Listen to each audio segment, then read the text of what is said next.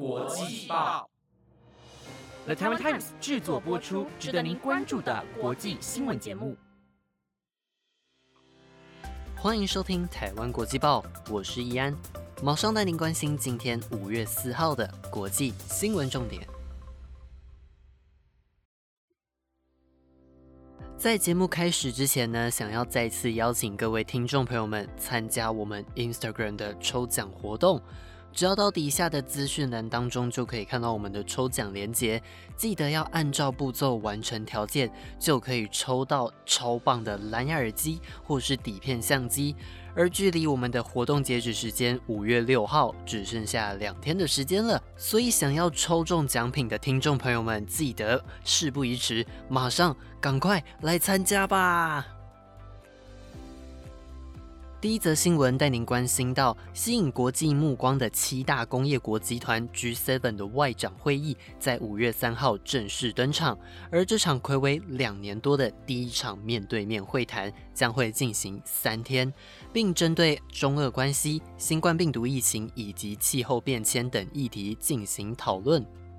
综合各家外国媒体的报道，这场 G7 外长会议在举行之前，英国外交部长拉布就已经先跟美国国务卿布林肯进行对谈。而布林肯在会后的记者会上表示，西方国家并不是为了要牵制以及打击中国才采取行动，而是只要任何国家企图破坏国际基本规范，西方国家就会出手捍卫。此外，拉布以及布林肯都强调会追求与俄罗斯方面有更稳定的关系，因此只要俄罗斯有意愿与国际维持更稳定的关系，各国都会朝这个方向努力。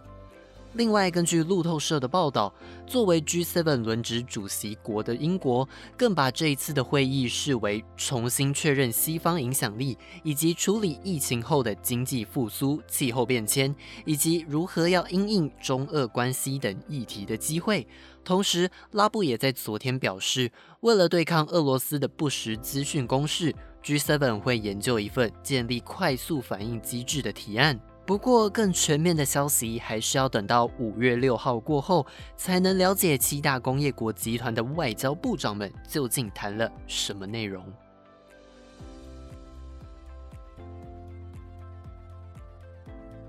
接着带您关心到亚洲安全峰会，又称香格里拉对话，即将在六月四号到五号在新加坡举行。而主办单位英国智库国际战略研究所在今天宣布，美国国防部长奥斯汀将出席这场会议的消息。香格里拉对话从二零零二年举办以来，不仅成为重要的区域安全论坛，更吸引了来自全球的高层军事官员、外交官以及武器制造商参与。而在二零一九年的时候，更有来自三十八个国家的国防部长、军事将领、军事官员和专家学者出席。而原定在去年举行的第十九届香格里拉对话，也因为疫情的关系而首度取消。不过，根据国际战略研究所在今天发表的声明表示，今年即将举办的香格里拉对话计划在六月四号到五号在新加坡举行，而美国国防部长奥斯汀也会参与这场年度会议，并以推进美国印太战略为题发表演讲。除此之外，奥斯汀将会访问东南亚各国，并在场边进行双边和多边会谈。接下来带您关心到菲律宾外交部长陆星昨天在推特上发文爆粗口，要求中国船只滚出南海的消息。中国在先前派出几百艘民兵船进入南沙群岛牛耳礁，引起菲律宾不满之后，菲律宾也派遣海岸防卫队在南海进行军事演习。导致中国外交部在上个月四月二十六号的时候，要求菲律宾不要进行挑衅动作。而菲律宾国防部长罗伦沙纳在五月二号的时候发表声明，表示菲律宾会继续在西菲律宾海以及南沙群岛进行海上巡逻。同时，总统杜特地也下达命令，表示要捍卫菲律宾所拥有的一切，并且维护海域和平。随后，菲律宾外交部长陆星更是在昨天对滞留在南海的中国船只发表强硬言论，在推特上发文爆粗口，要中国船只滚蛋。同一时间，菲律宾外交部也发表声明，指控中国海警船在南海黄岩岛附近不仅尾随阻挡菲律宾海岸防卫队的舰艇，更干扰菲律宾船只的无线电，已经是公然的侵犯菲律宾主权。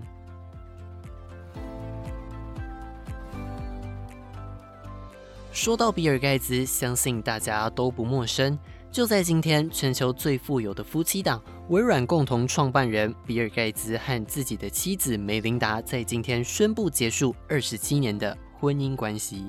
在今天稍早的时候，比尔盖茨双方在自己的官方账号上发布了联合声明，表示在经过深思熟虑和努力挽救之后。他们决定结束这段关系，并表示他们在过去二十七年中建立了一个基金会，为全世界努力，引导人民过着健康有意义的日子。虽然离婚了，但是他们仍然会在比尔及梅琳达盖茨基金会里进行合作，为全球卫生、性别平等、教育等方面进行努力，也希望外界能够尊重他们和家人的空间与隐私。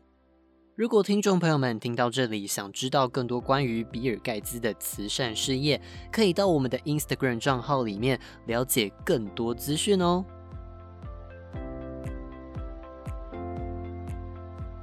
下一则新闻带您关心到，印度的疫情正在不断的延烧，而就在昨天，印度成为了美国之后全球第二个确诊数破两千万大关的国家。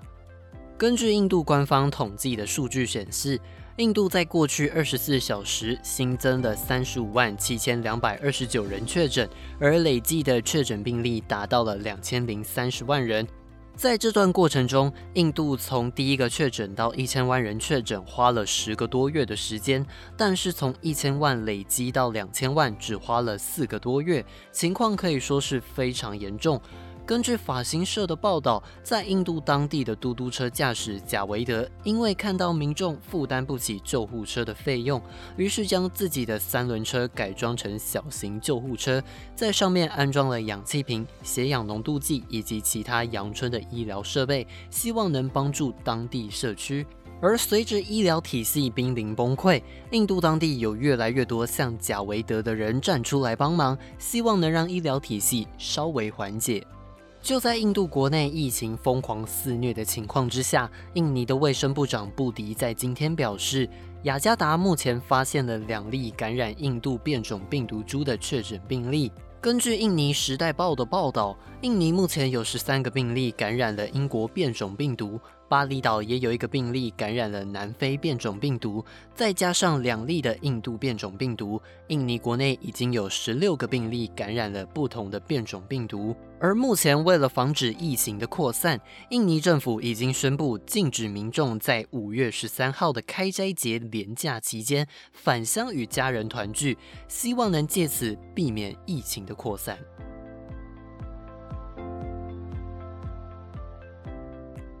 最后带您关心到，随着美国等国家加强保护关键产业的科技之后，南韩的技术在这几年也遭到窃取，甚至情况是越来越严重。根据 Business Korea 的报道，南韩在野党的议员在今天表示，南韩国内的智慧财产机构在今年第一季就已经侦测到了四起关键技术遭窃的事件，而相较于二零二零一整年。类似的盗窃事件是九件，可以看出半导体以及可充电电池等重要产业的技术外泄问题越来越严重。报道指出，南韩从二零一五年到今年的三月为止，一共出现了三十七起技术外泄事件，其中十四件是属于造船产业，电器与电子业有十件，面板业五件，汽车业两件，而资讯与通讯业则是两件。而根据南韩警察厅在最近公布的消息指出，从二零一四年到二零一八年之间，工业技术、商业机密的外泄频率从十二件增加到二十件，甚至在这段期间的七十一起外泄事件当中，就有四十八件是跟中国有关系。目前，南韩也已经针对十二个产业，包括了汽车、造船、半导体、面板以及电子业等七十一项关键技术采取保护措施，希望能减少外泄事件的发生。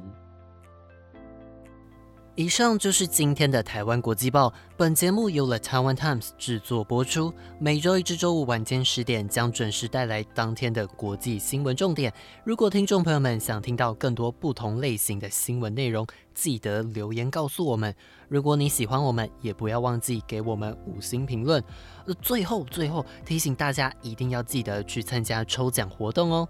我是易安，我们明天见，拜拜。